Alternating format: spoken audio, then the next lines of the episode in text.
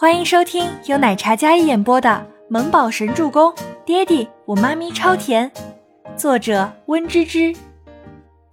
第二百五十七集。周伯言听了一早上的数落，知道师娘是不会退让的，但是作为后辈，对于有恩的师娘，他做不到拂袖离开。我跟他已经结婚了，所以师娘，你不用操心我的事。一句平淡的话，就像惊雷一样，孟年星一家三口彻底呆了，竟然结婚了，这么快！那个女人真是好手段。李兰娣听了一脸不可思议的看着周伯言，眼泪瞬间就落下来了。我的女儿啊，你怎么这么苦啊？李兰娣见周伯言油盐不进，并且说出已婚的消息，想到自己的女儿。顿时就哭了起来。孟年心手脚冰凉，看着坐在那里的周伯言，心如死灰，但是却有怨恨在燃烧。一定是倪清欢用了什么手段逼周伯言结婚的。孟年心没哭，只是眼神黯淡了下去。周伯言见他像失了神一样。年心，劝劝师娘，去国外的私人飞机我已经安排好了，不跟我岳母同一架。是两个不同的国家。说完，周伯言起身，那清贵无双的身影明明就近在眼前，却远如天边。孟年心狠狠地抓着自己母亲的胳膊，李兰娣感觉到自己女儿的痛苦还有难受，然后拍了拍后背。既然如此，那我们也不劝了。伯言，你自己留个心眼儿，如果真是因为孩子。你顾不到，我们也愿意帮你带带。你也是老师看着长大的，我也不会亏待你的孩子的。孟德亮见事情已经如此，说再多已经是徒然，只好让事情圆满些。至少这一番话还能让周伯言不忘旧日恩情。所以说，姜还是老的辣。孟德亮这一招也是在周伯言心里中刺，用当年的恩惠道德绑架。周伯言不是不能判断，他更多的是失望，但毕竟是自己的恩师，他没有多说什么，起身，然后让两位医生教授先离开。周伯言自己走去停在花园里的车边。伯言，孟年心一直在隐忍，他已婚的消息对他来说是晴天霹雳，同时也心如刀割，他没忍住追出来。是想看到周伯言，哪怕之后有半点为难的模样，他都能自己骗自己，一定是倪清欢用孩子要挟他，所以他才妥协的。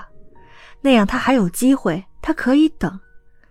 周伯言转身，那清冷绝尘的容颜没有半点波澜，看着身后孟年心委屈柔弱的模样，他神色淡淡，不为所动，心肠挺拔的身影伫立在十几米开外。回去劝劝师娘，我先回公司。周伯言拉开车门，然后上车，开车离开。对于需要保持距离的人，他从来都是淡漠疏离的。孟年心看到那绝尘而去的车影，他整个人失落的跌坐在地上。唉，是不是真的要我这个老婆子死了，他才会内疚，才会回头啊？李兰娣看着不受控制的周伯言。又看着失魂落魄的自己宝贝女儿，他真的恨不得用自己的命换自己女儿的一个幸福。孟德亮一直在安抚着自己的妻子，也心痛自己的女儿真情付诸东流，一家人像是低落到了极致。凭什么自己女儿陪他十几年、二十年，他都不肯结婚，对他们女儿负责？凭什么倪清欢一家曾经那样奚落羞辱他？他竟然还上赶着跟那个女人结婚，他们一家待他不薄。虽然他是一个人白手起家，但是孟家两口子认为自己对周伯言的帮助也很大。他都是要结婚的，为什么不能娶他们的女儿？他们是他的恩人啊，他不应该报恩吗？周伯言开车离开，从后视镜里看到孟年心跌坐在门口，他也没有半点心疼。老师和师娘的意思，他怎么会不懂？他们虽然都是接受过高等教育的长辈，所有事情都可以理解，并且会特别能接受，唯独对于他们唯一的女儿，他们哪怕是付出一切，也都会满足她。一是为了弥补当年年薪因为疏忽而丢失在外，二也是真心疼爱这个宝贝女儿。幸好年薪不是那种被骄纵的人，可是关于他的婚事，他从未点头或者给过一点幻想。这所有的一切都是他们依靠自己脑海里想要达成的结果来解说的罢了，所以才会知道自己已婚的消息，情绪起伏这么大。周伯言将这些事情自己消化，孟家对他是有再造之恩，但并不代表可以安排他的人生。周伯言很不喜欢这样被要求，他没说是顾及大家的颜面。车子疾驰，周伯言那张清冷俊美的容颜。贵气逼人，没有丝毫起伏。爸妈，我真的失去他了。为什么？为什么他爱的不是我？我哪里不好？孟年星从未这样落魄，他自幼以他为中心。如今他跟倪清欢结婚，他感觉自己的天都要塌了，信念都没了。女儿啊，起来吧。他是铁了心的，伯言是个有主见的人，是不会被他人左右的。